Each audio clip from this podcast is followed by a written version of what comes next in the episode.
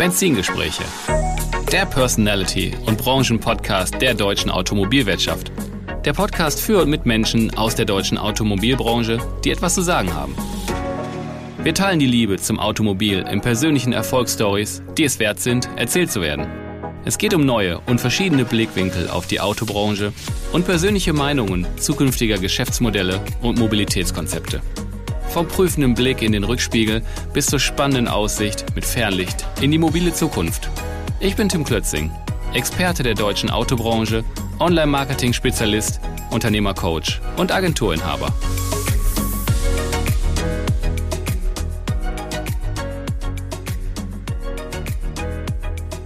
Herzlich willkommen zurück bei den Benzingesprächen und heute wieder mit einer Ausgabe der New Brands und zwar der dritten Folge schon und da habe ich einen starken Partner für, nämlich den Philipp Kroschke.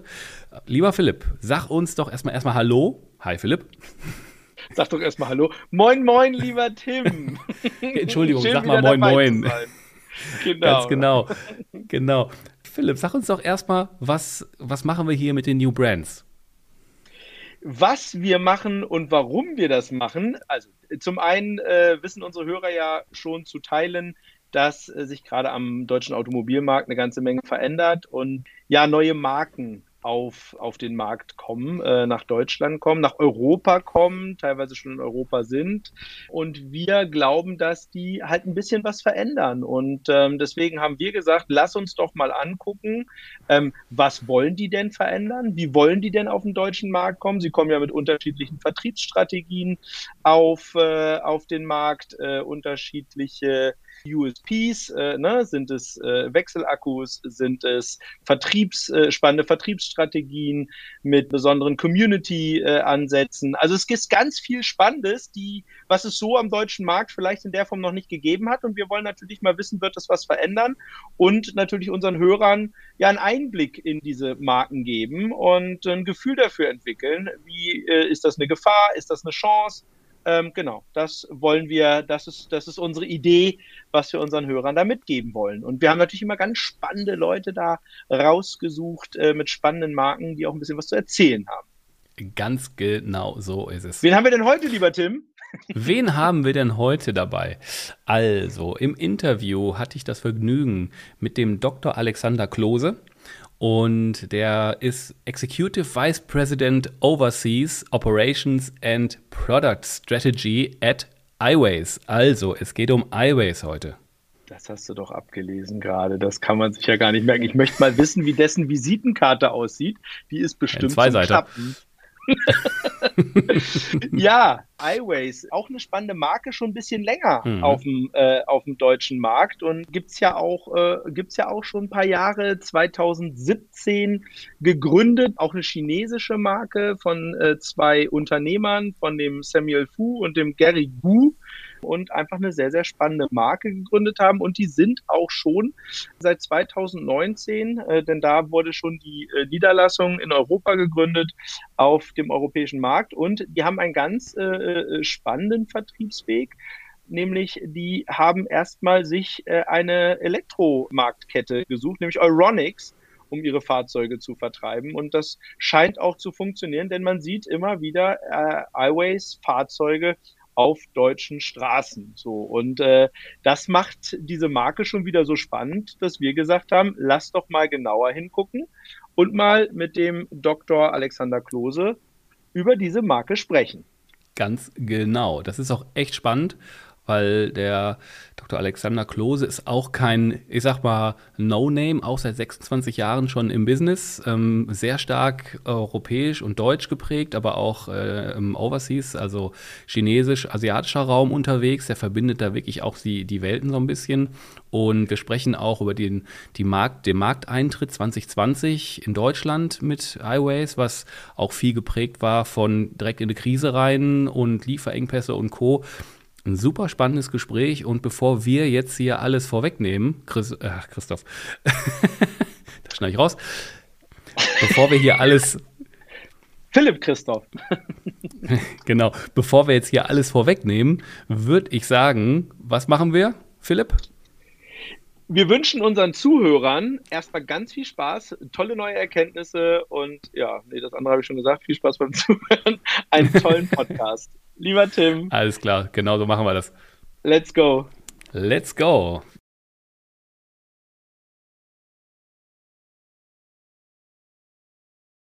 Herzlich willkommen zurück bei der Sonderserie New Brands in meinen Benzingesprächen. Und heute zu Gast Dr. Alexander Klose, Executive Vice President Overseas Operations and Pro Product Strategy at iWays. Hallo Alexander. Hallo Tim. Ja, jetzt äh, bei deiner Tätigkeitsbeschreibung habe ich auch schon direkt schön Versprecher drin. Die ist relativ lang, äh, sehr international. Sag doch mal, was umfasst denn das? Was bedeutet das dann ganz genau? Äh, es, ja, wahrscheinlich muss ich anfangen mit Overseas. Äh, in der klassischen Tradition von einem Land, das äh, irgendwie in die Ferne streift, äh, ist das Land selber als Heimatland bezeichnet und dann gibt es Overseas, kennen wir ja von Großbritannien auch, da zählt Europa auch zu Overseas. Ich, mhm. ich bin also für alle Operationen außerhalb von China für die Marke iWays zuständig äh, und habe dann innerhalb von iWays noch eine spezifische Ausga äh, Aufgabe, die sich auf die Produktstrategie äh, bezieht. Mhm. Okay. Haben wir das schon mal so ein bisschen aufgelöst. Aber wir gehen natürlich gleich noch ein bisschen näher dran, was da so los ist bei dir. Zum Erst, wir machen immer so klassisch den, den Rückspiegel, den Blick in den Rückspiegel. Da starten wir mit dem Werdegang von dir. Du bist ein Baujahr 62, du lebst in München und Shanghai, du bist aber gebürtig aus München. Du hast gleich äh, zwei Studien, einmal PhD Business und den Master Electrical Engineering. Du warst dann erstmal gestartet ähm, als Consultant bei der Boston Consulting Group 94 bis 97, danach zu BMW als Inhouse Consultant 97 bis 99. Dann hat's dich zu Ford England geschlagen als Director Marketing and Sales and Service und Director Brand and Distribution Development. Heute können wir fast einen englischen Podcast machen. Mm, bei den Marken Jaguar, Land Rover und Volvo. Das war 99 bis 2004. Dann bist du bei Volvo gewesen als CEO Asia Pacific 2004 bis 2007 und dann ging es Richtung China als CEO der Marken von 2007 bis 2011. Dann hast du noch ein anderes Projekt gehabt. Das muss ich jetzt hier so JZW oder äh, hilf mir aus. Wie, wie spricht man es richtig aus? Ja, wir haben es immer äh, Jiajiu Wang genannt. Ja, also es ist die chinesische Aussprache. JZW. Okay. Ist eine Gebrauchtwagenbörse. Ah, okay, okay. Also auch eine Gebrauchtwagenbörse äh, im chinesischen Markt, richtig? Im chinesischen Markt, ja. Okay, das 2014 bis 2018 und danach, darüber sprechen wir jetzt auch gleich, bist du bei iWays gestartet äh, als Executive Vice President Overseas, ja, seit 2018 bis heute. Okay, da haben wir jetzt erstmal eine lange Liste von Unternehmen und Aufgaben, die da in deiner Vita steht. Du bist all over seit gut 26 Jahren in der deutschen beziehungsweise europäischen und asiatischen Autobranche für verschiedene Marken und verschiedene, ja, auf verschiedenen Posten tätig gewesen. Wie hat sich das denn so entwickelt? Weil das ist ja schon eine Menge, was da los war oder ist. Ja, gut. Heute sind wir ja Benzingespräche und damit hat es natürlich begonnen mit Benzin. Ja, wir sind in der Zwischenzeit ja nicht mehr beim Benzin. Du siehst, und du hast es ja auch angesprochen, äh, ich habe einen Ingenieursabschluss, aber Elektrotechnik. Ja. Von daher ist eigentlich normalerweise äh, war der Gang nicht in die Automobilindustrie. Daher bin ich auch zunächst äh, in anderen Branchen gelandet, beziehungsweise im, im Consulting gewesen und kam dann äh, zu BMW, zunächst in der Beratung und bin dann aber bei BMW geblieben. Äh, aber eigentlich nicht der typische äh, Mensch mit Benzin im Blut. Das war also nicht, nicht der Anfang, sondern eigentlich eher der Mensch mit Elektrizität im Blut.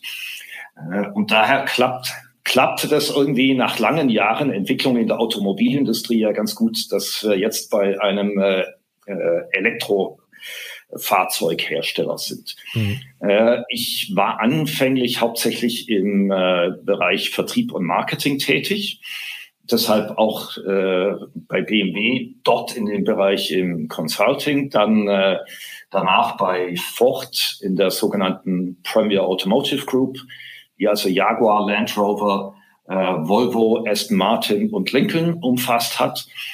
Und äh, bin dann ins Ausland gegangen, also war im Ausland in London, die Zentrale dafür, bin dann ins, nach Asien gegangen, zuerst nach Kuala Lumpur, äh, weil das war eine Zeit in den frühen 2000ern, wo man tatsächlich noch Asien Headquarters in Kuala Lumpur haben konnte und wo man auch äh, China noch aus Kuala Lumpur heraus betreuen konnte, weil mehr als betreuen war das dann wohl nicht. Es hat sich dann äh, relativ schnell gewandelt. Äh, und ich bin dann direkt nach äh, China gegangen, weil es war doch der größere Teil äh, von Asien oder der wichtigere Teil von Asien. Äh, dann gab es größeren Umbau bei Ford. Äh, Jaguar Land Rover wurde verkauft. Äh, Aston Martin war sowieso schon verkauft worden. Äh, und ich war dann bei der letzten Marke, die noch dabei geblieben ist, bei Volvo eben. Äh, da dann schon für eigentlich das gesamte Spektrum der Automobilindustrie zuständig. Wir haben, wir fingen dort an zu produzieren, haben dann angefangen auch dort zu entwickeln. Und äh, das geschah dann auch schon unter meiner Leitung. Dann wurde Volvo verkauft, äh, ist in der Zwischenzeit ein äh, chinesisches Unternehmen. Also mhm. das ist jetzt so ein bisschen Blasphemie wahrscheinlich für in, in schwedischen Ohren, aber äh, hat zumindest mal einen, einen äh, chinesischen Eigentümer.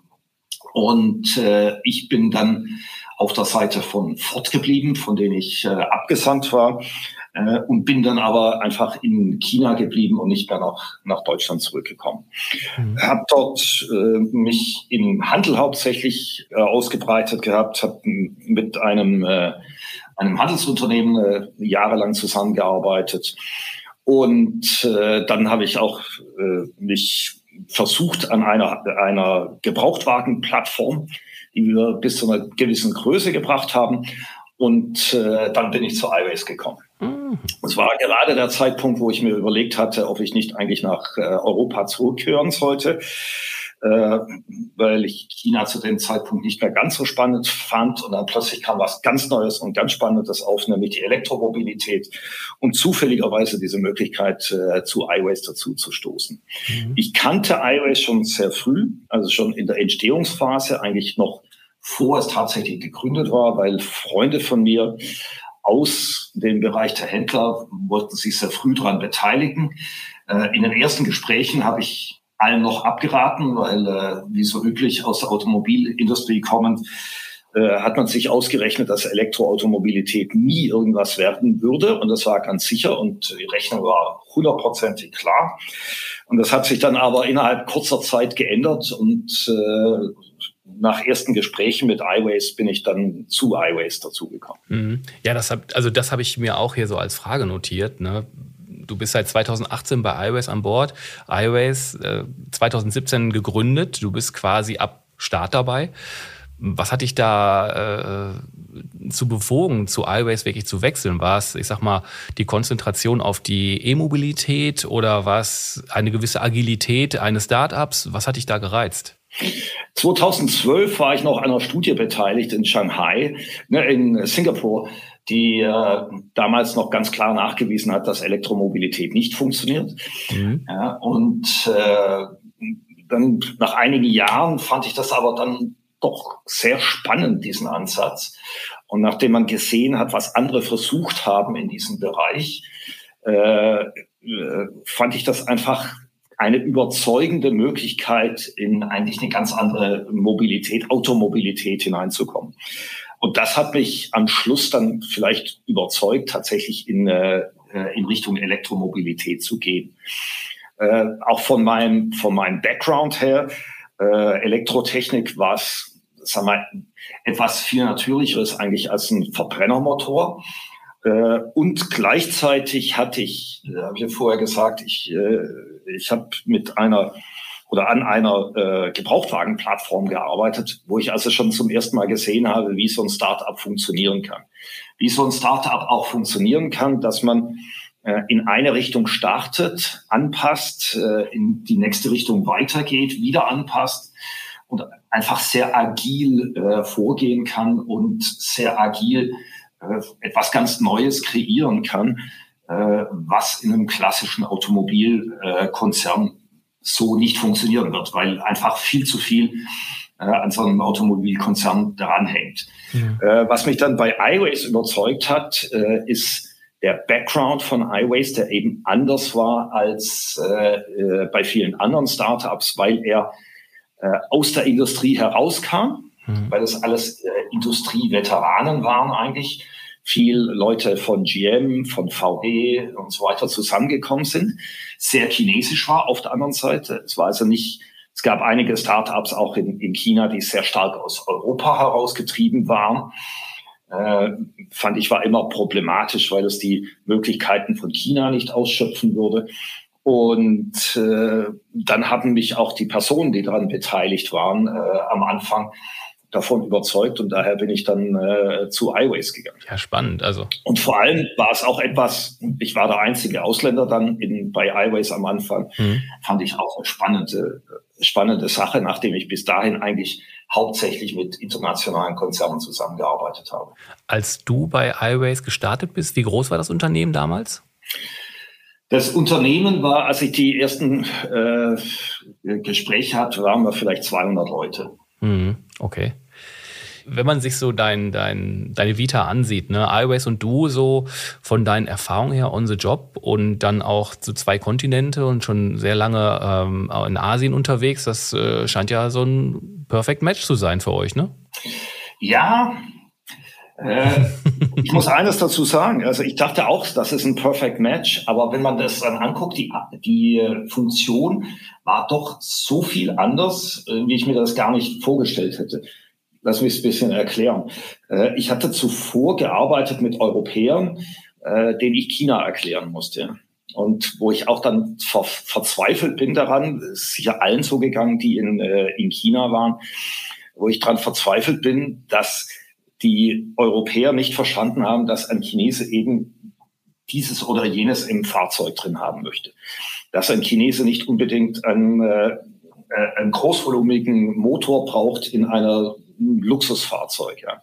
sondern dass äh, ein Chinese ein großes Fahrzeug braucht, das äh, gewisse Funktionen erfüllt, die nicht unbedingt das gleiche sind, als wenn man in, in Deutschland über eine Autobahn fahren möchte.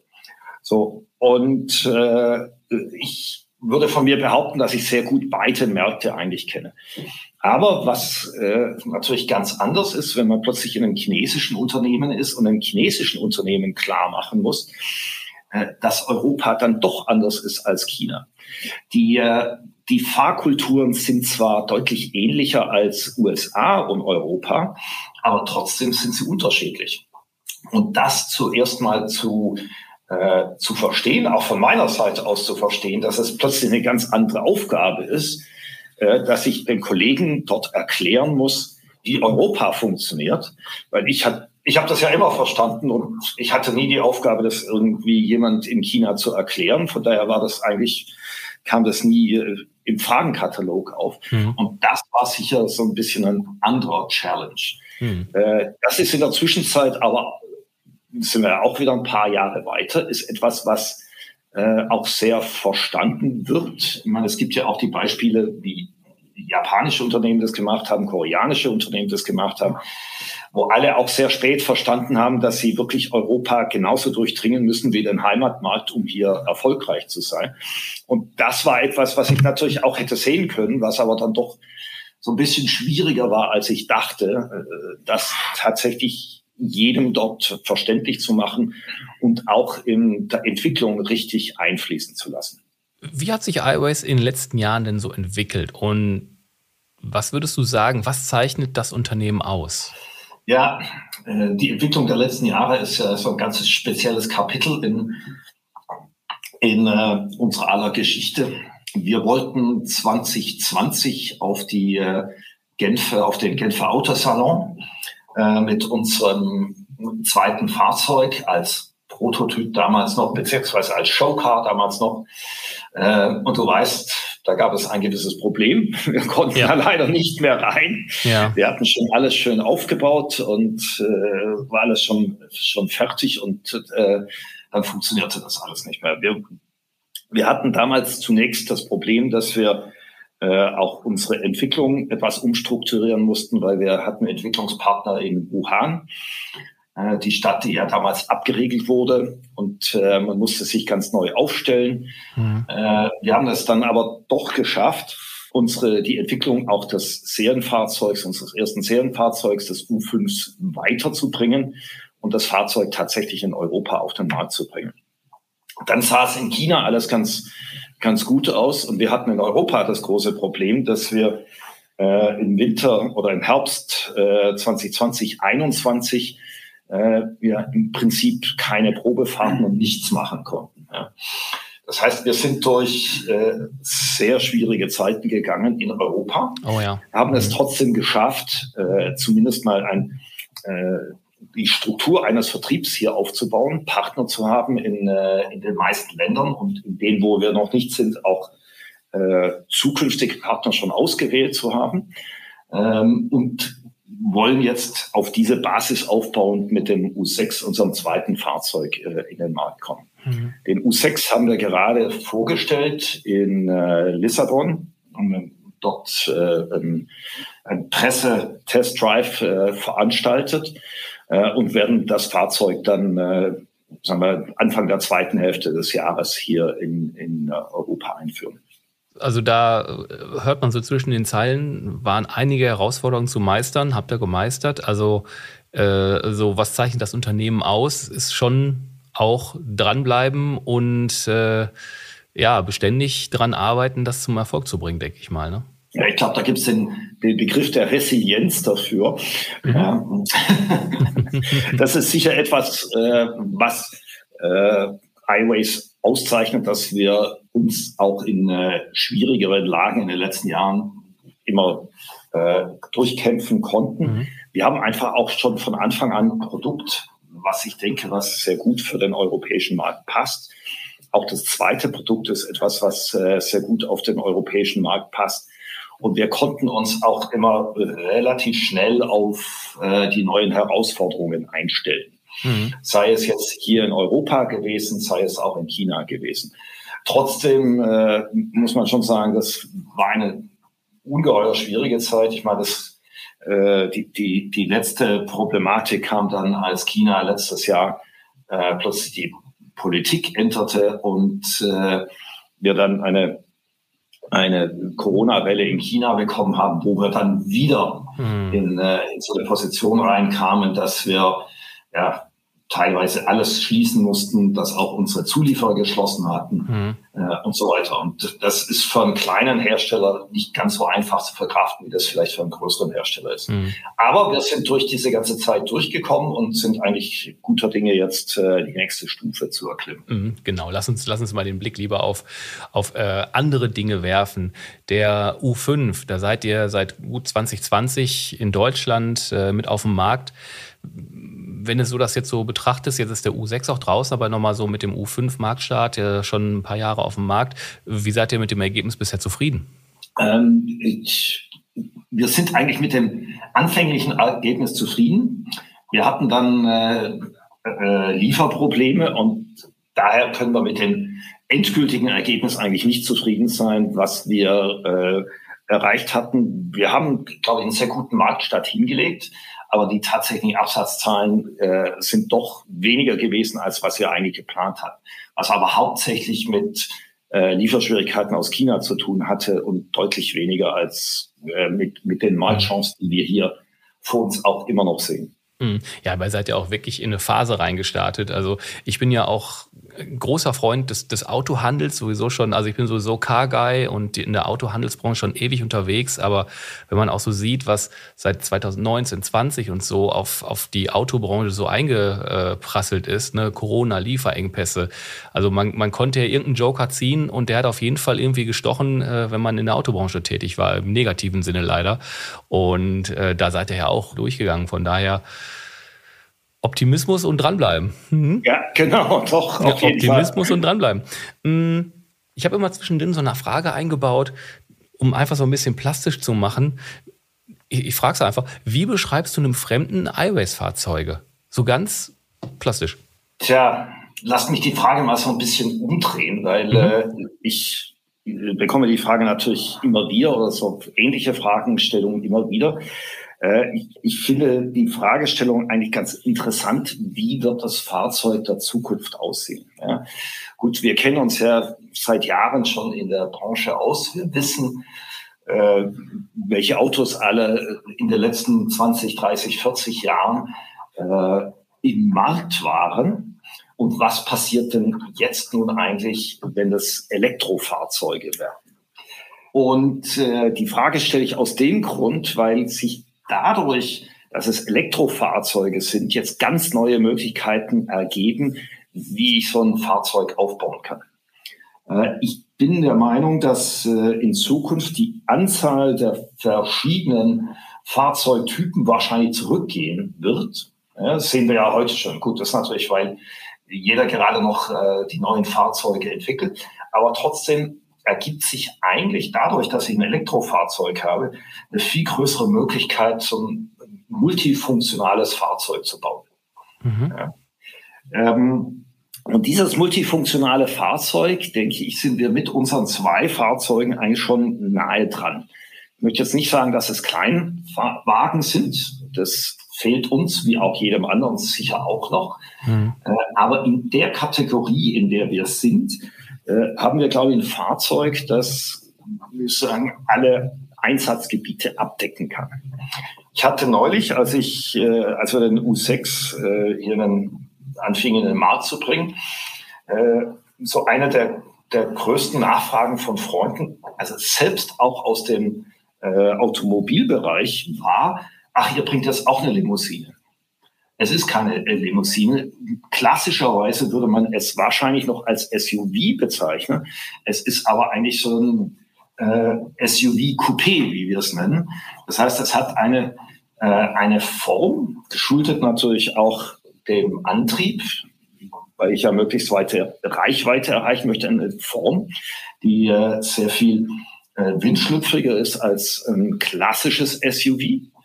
Äh, es ist gleichzeitig ein Fahrzeug, das höher baut als eine klassische Limousine, weil ich ja schon mal die Batterien unten äh, äh, unterbringen möchte.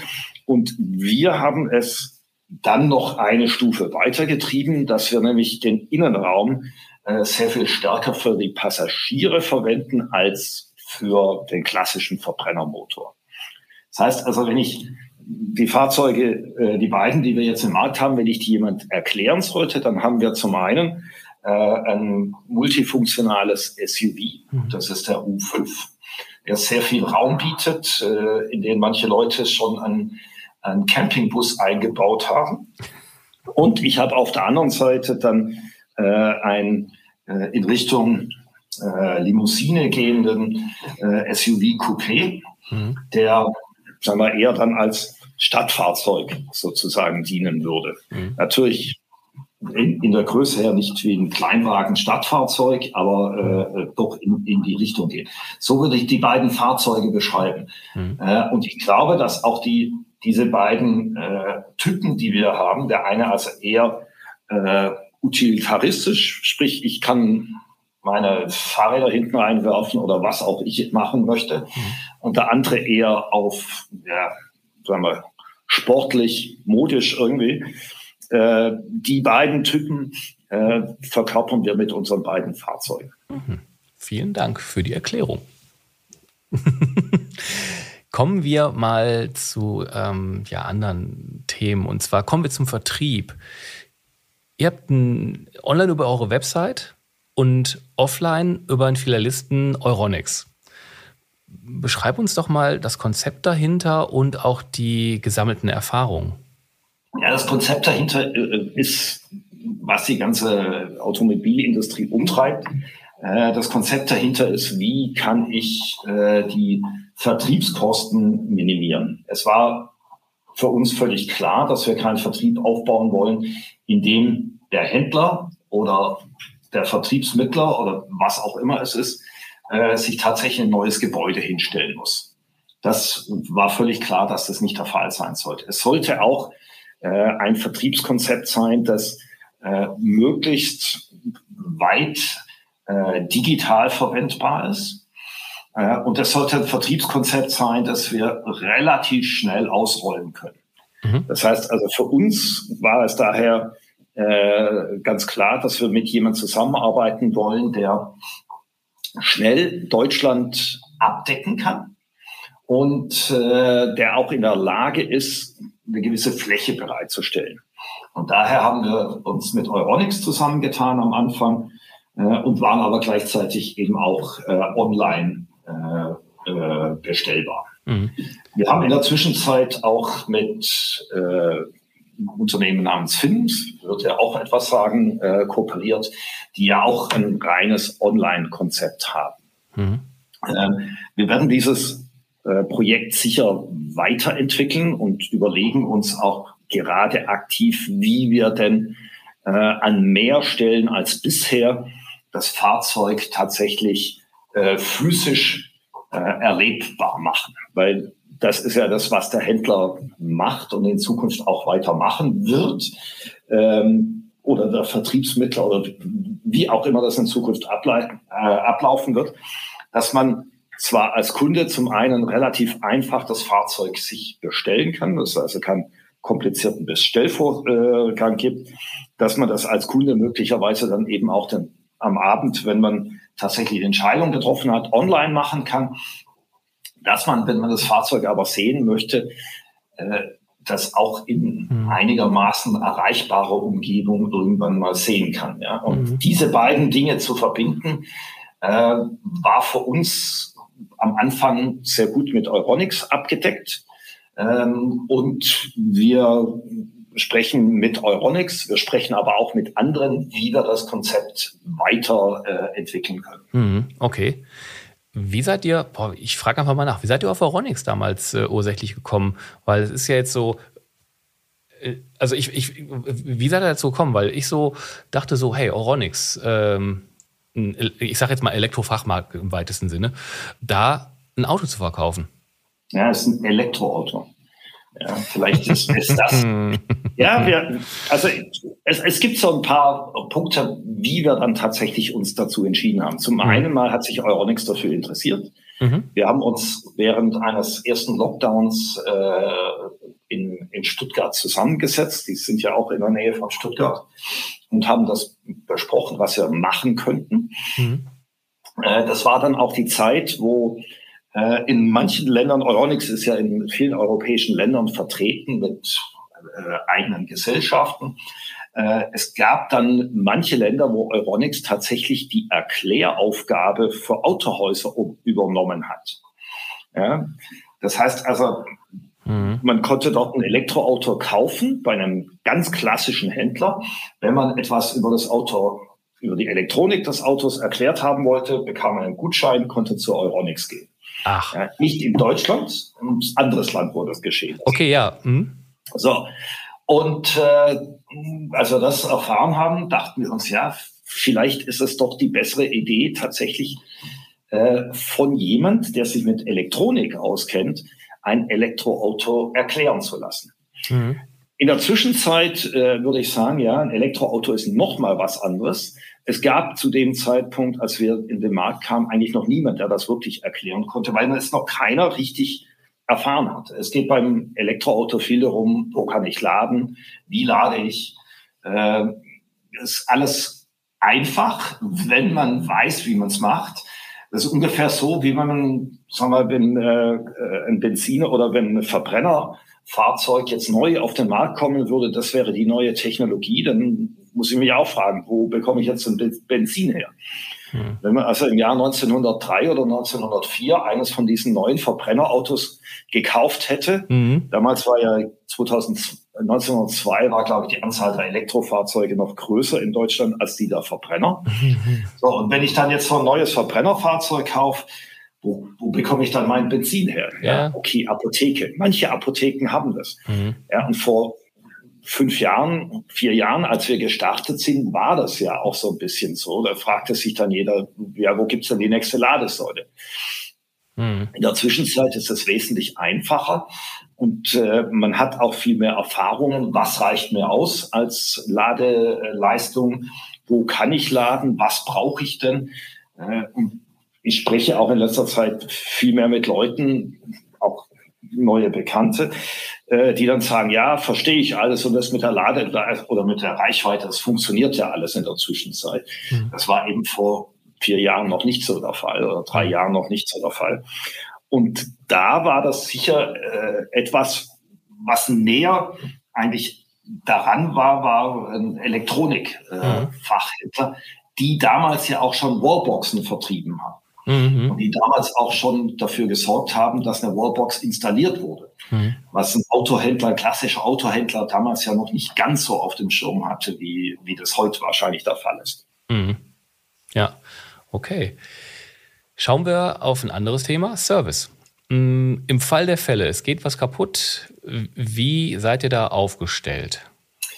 Äh, wir kooperieren in Deutschland äh, mit der ATU zusammen. In den anderen europäischen Ländern haben wir ähnliche Kooperationen. Und zwar auch wieder vor dem Hintergrund, wir wollten eine möglichst breite Abdeckung äh, innerhalb kürzester Zeit erreichen.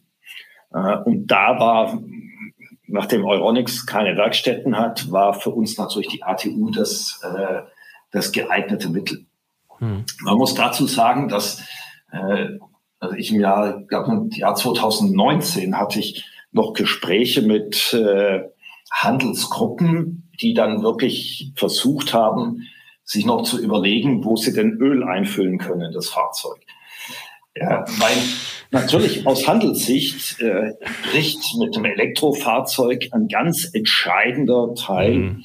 ja. äh, des Umsatzes weg. Ja? Mhm. Ich meine, als ich in, in China war, damals war es noch so, dass man relativ früh in China äh, tatsächlich das Öl gewechselt hat und dass man nach dem Fahrzeug viel häufiger gesehen hat und so weiter. Und das war ein, ein wichtiger äh, Einkommensbestandteil. Hm. Das fällt völlig weg. Und daher war es für uns auch klar, äh, dass wir das separieren können und wahrscheinlich besser mit jemand fahren, der noch ganz anderen Service macht, als jemand, der hm. äh, sag mal, den, den, den äh, Service unserer Marke jetzt als Einkommensquelle betrachten würde. Mhm. Weil das ist einfach nicht, nicht mehr so. Mhm. Wir haben äh, natürlich äh, Unfälle immer noch, aber das ist ja auch nicht die klassische Werkstatt, die Unfälle äh, repariert. Mhm. Wir haben natürlich auch äh, äh Garantiefälle.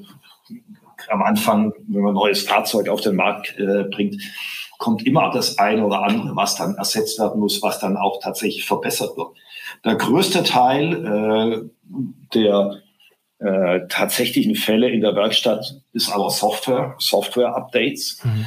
Äh, auch das wird in Zukunft ja over the air funktionieren. Und äh, damit fällt ja auch das weg als Einkommensquelle für, mhm. äh, für einen Partner, der, der nur Werkstätten betreibt. Mhm. Von daher war es für uns wichtig, dass wir jemand haben, der groß genug ist, der auch ohne großen äh, Revenue von unserer Seite weiter existieren kann. Mhm. Aber Unfälle und ich sag mal jetzt so klassisch irgendwie liegen bleiben, irgendwas kaputt, wird dann auch Richtung ATU dann geregelt. Unfälle wird auch, ja, wird auch Richtung ATU geregelt, ja. Mhm. Alles klar. Ja, ich, ich, ich, hab grade, ich muss die ganze Zeit schmunzeln, wo du das vorhin mit dem Öl sagtest. Ne, klar, wir können da gerne acht Liter Öl reinfüllen, aber außer das Fahrzeug schwerer machen, tut's halt nichts mehr mit dem Elektroauto. Ne? Ja, wir, wir haben natürlich ein Öl noch in, in dem Reduktionsgetriebe drin. Hm. Ja, aber das, das, sollte man nach fünf Jahren vielleicht mal angucken und wechseln. Aber ja, okay. es gibt einfach nichts, es ist kein Verbrenner mehr, es wird nichts verbrannt und dadurch äh, ja. brauche ich diese Ölsicherung nicht. Genau. Ja, ich, ich springe jetzt schon ins Fernlicht. Nehmen wir den, den Blick aus dem Rückspiegel raus, Fernlicht angucken, so in die Zukunft. Was sind eure Ziele? Ganz pauschal. Viel Spaß mit der Antwort. ja, ja, klar. Also wir wollten zum, zum größten Hersteller der Welt werden. Nein. Alles klar, fertig. Äh, Danke. Schönes Gespräch. okay. Nein, und unser Ziel ist äh, natürlich, dass wir zunächst mal äh, das Unternehmen weiter äh, aufbauen und tatsächlich Fuß fassen im, im europäischen Markt und in anderen, äh, in anderen Ländern dann auch. Ähm, wir sehen massive Veränderungen in der Automobilindustrie auf uns zukommen. Äh, ich würde sagen, es wäre vermessen, wenn äh, ich jetzt behaupten würde, dass ich weiß, wer in fünf oder in zehn Jahren tatsächlich noch ein, noch ein großer Player oder wieder ein großer Player im, im Automobilbereich ist. Wir haben derzeit ein gewisses Angebot, das wir denken, was eine gute Basis für uns ist. Wir sind ein äh, Unternehmen, das sich sehr schnell bewegen kann. Ähm, und das wollen wir zunächst mal ausbauen. Ähm, ich glaube, die gesamte Branche hat äh, in der Zwischenzeit eingesehen, dass es nicht äh, das autonome Auto äh, geben wird in der Zukunft. Äh, wir haben auch alle gesehen, dass es nicht den äh, schlagartigen Durchbruch mit äh, irgendeiner ganz anderen Technologie im Batteriebereich geben wird. Das heißt, wir kommen jetzt äh, in so eine Phase, wo die bestehenden Fahrzeuge immer weiter verbessert werden, aber wo es keine, keine dieser sogenannten Quantensprünge geben wird. Äh, ich selbst bin der Meinung, dass äh, vollautonomes Fahren noch eine ganze Zeit lang brauchen wird, bis, bis wir wirklich dahin kommen. Äh, vor allem vollautonomes Fahren in der Art und Weise, wie man sich das tatsächlich vorstellen würde, dass ich mich also nur reinsetze und sage, mhm. Auto fahr dahin. Das dauert mhm. sicher noch eine ganze Zeit. Und diese Vorstellung noch vor vier, fünf Jahren, dass man dann äh, keine Parkplätze mehr braucht, weil die Fahrzeuge alle selber durch die Gegend fahren und dass wir das ab Mitte des Jahrzehnts uns vorstellen könnten. Also die sind, glaube ich, deutlich weiter hinausgerückt. Wir bleiben sehr viel klassischer, äh, als, äh, als wir uns das alles vorgestellt haben. Gleichzeitig äh, fallen aber in der Industrie durch Elektrofahrzeuge äh, große Bereiche weg. Wir haben gerade schon im After-Sales-Bereich, also mit Maintenance, äh, fällt weg. Ich würde wirklich sagen, das wird äh, mittelfristig ganz wegfallen. Es wird nur noch äh, Reparaturen im, äh, im, im Crash-Bereich geben. Äh, dann wird wahrscheinlich auf der Vertriebsseite sich auch einiges äh, noch entwickeln. Äh, die ganzen größeren Wettbewerber gehen alle auf ein Agenturmodell über. Äh, und das wird starke Auswirkungen in der Branche haben. Mhm. Wie das Vertriebsmodell der Zukunft aussieht, weiß ich nicht. Wir wollen relativ ergebnisoffen sein. Äh, sind also auch daher niemand äh, wie manche unserer Wettbewerber, die dann sagen, ja, wir machen nur Vermieten oder wir machen nur Subskription oder nur mhm. dieses oder jenes. Nein, glaube eher, dass es in Zukunft wirklich so sein wird, dass es über viele Vertriebskanäle gehen wird, äh, die alle nebeneinander bestehen können müssen. Mhm. Und das ist wahrscheinlich der große, große Schwenk. Früher gab es eben den Händler. Der Händler war immer derjenige, der Einzige, der, das, der äh, den Kunden gesehen hat. In Zukunft wird es wahrscheinlich mehrere Kanäle nebeneinander geben. Wie die genau aussehen, ob es mehr Leute gibt, die Subskription machen, die Leasing machen, die dieses oder jenes machen. Hm. Äh, weiß ich nicht. Also unser Ziel ist, äh, uns flexibel in, in äh, dieser Entwicklung äh, weiterzuentwickeln und zu, zu weiterer Größe aufzusteigen. Ja, ich habe jetzt gerade in junger Vergangenheit äh, bin ich von mehreren Händlern unterschiedlichste Größe, wirklich von, von einem Standort bis wirklich äh, zur Gruppe, die ein, zwei Folgen hier von, von der New Brand Serie schon gehört haben, die mich so angesprochen haben. Ähm, sag mal, Tim, kennst du denn noch äh, von den neuen Marken, die da so kommen, äh, kann man da noch Verträge bekommen? Was, äh, also wie kann man daran so partizipieren? Und wenn man dann so anschaut, wie verschiedene Marken halt so daherkommen, den Vertrieb schon sehr stark selber in die Hand nehmen oder, oder erstmal gucken, wie sie sich aufstellen. Es gibt ja auch welche, die ein, ein Vertriebsnetz aufgebaut haben oder halt über eine große Gruppe reinkommen. Und äh, man merkt, habe ich das Gefühl, ganz subjektiv, ne, muss ich ja wirklich in, in, ganz groß vorwegstellen, dass der Handel hier mit Marken, die in Europa und Co. schon am Start sind, Volumenmarken und Co., die merken so, hm, das ist in der Zukunft, wird das vielleicht problematisch und ich möchte gerne noch weitere Marken hinzunehmen. Jetzt kommen die Marken auch, aber haben eigene Vertriebsmodelle und, und, und wünschten, die könnten mitmachen, aber kommen nicht so richtig dran, weil äh, der, der Händler nicht überall dabei ist als Vertriebssystem. Ist ja, ist ja ähnlich. Und äh, das ist schon, das finde ich schon spannend, dass der Handel so langsam äh, halt erkennt, was da noch an Marken aufpoppt, welche welche Möglichkeiten die auch bieten, aber ähm, man möglicherweise nicht in deren Vertriebssystem passt. Ja, ist ja einfach so. Wobei, ich meine, äh, ich, ich habe in, in den letzten Jahr auch schon einige Händler gesprochen, die sich alles Mögliche dazu überlegen, was sie eigentlich machen könnten. Äh, ein Händler ist ja üblicherweise relativ gut äh, vor Ort verankert. Das ist einer mhm. der großen Vorteile, den, den ein Handelsbetrieb vor Ort hat. Äh, und die können natürlich, sagen wir, eine andere Marke noch dazu nehmen. Das sind auch Dinge, die wir uns jetzt gerade überlegen. Wie kann man äh, auch mit dem klassischen Händler zusammenarbeiten, mit dem ganz klassischen Händler, der wahrscheinlich seinen Betrieb dann schon vor 20 Jahren verkauft hat. Äh, mit dem funktioniert das nicht. Aber es gibt genügend, die zwischen dem klassischen Händler sind und dem reinen äh, Internetvertrieb wären. Äh, mit denen kann man sich das auch vorstellen. Und ich mhm. glaube, da wird es auch eine Entwicklung geben. Ich muss sagen, ich möchte das gar nicht, äh, dass wir das sehr stark selber in die Hand nehmen. Äh, ich habe das schon bei äh, manchen der Marken, bei denen ich gearbeitet habe, erlebt, dass wenn der Hersteller sich das selber in die Hand nimmt, dass es nicht so gut funktioniert, wie wenn das der Handel macht. Nun sind wir ein kleineres Unternehmen, sind vielleicht agiler, aber wir sind wahrscheinlich nie so agil wie, wie der Handel vor Ort. Ob der Handel jetzt noch genauso aussieht und den Palast noch hinstellen musste, in der, in der Vergangenheit hinstellen musste, mag mal was ganz anderes sein. Ob der noch genau die gleichen Funktionen hat, äh, mag auch was anderes sein. Aber der, Händler und der Verkäufer vor Ort hat ja eine gewisse Funktion in der Vergangenheit gehabt und die kann er auch in der Zukunft noch haben. Nur wird das vielleicht anders eingebunden sein. Mhm. Der, ja, es wird sich verändern. Er hat vielleicht nicht mehr ganz so die Preishoheit, dann ist man im Agenturmodell. Er muss vielleicht nicht mehr so viel Fahrzeuge vorhalten, dann ist man eben auch wieder näher am Agenturmodell. Der arbeitet vielleicht viel mehr mit einem Online-Kanal zusammen. Mhm. Ähm, ich habe das auch in China sehr stark erlebt, dass, äh, dass äh, Leute Autos vertrieben haben über WeChat. Die haben dann eben Gruppen aufgemacht und haben sozusagen ihren Bauchladen in dieser Gruppe, die sie zusammengestellt haben, verkauft. Da waren dann auch Autos dabei. Ja.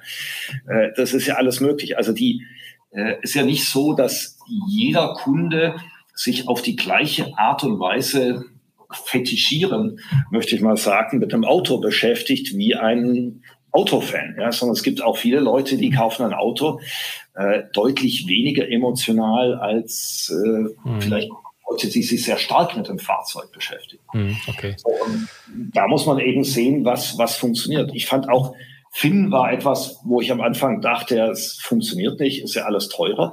Aber es funktioniert schon für Leute, die eben gerne nur mal ein Jahr lang das Fahrzeug sehen wollen. Und die haben es eben geschafft, viel stärker als jeder andere Hersteller es konnte, so eine digitale, äh, digitalen Ablauf einzubauen, der einfach super funktioniert. Ja. Mhm. Und das ist etwas, was die dazu gebracht haben. Äh, und das ist auch etwas, was wir mit anderen Partnern sicher auch weiterentwickeln wollen, dass man wirklich für jeden Kunden das Richtige hat, auch im Ablauf des, des Verkaufs. Mhm. Ja, Natürlich gibt es die, die gerne einen Kaffee bei ihrem, dem Händler ihrer ha Wahl haben und die dafür auch dann bereit sind, äh, mehr Geld hinzulegen. Wenn man ihnen das sagt, dass dieser Kaffee vielleicht 1000 Euro gekostet hat, dann möchte das natürlich keiner hören. ähm, aber wenn das ja. im Package drin ist, im Fahrzeug, dann ist es okay und dann finden wir es schön. Ganz genau. Ja, aber da wird sich sicher auch noch einiges entwickeln. Nur mhm. wo das dann rauskommt, ja. wissen wir eben noch. Ja. Ja, du, du hast vorhin äh, autonomes Fahren schon angesprochen und da hast du mir natürlich fast ein bisschen vorgegriffen, weil in jedem meiner äh, über 80 Podcast-Gäste ist zum Schluss immer die Frage, wann sitzt du das erste Mal in einem komplett autonomen Auto?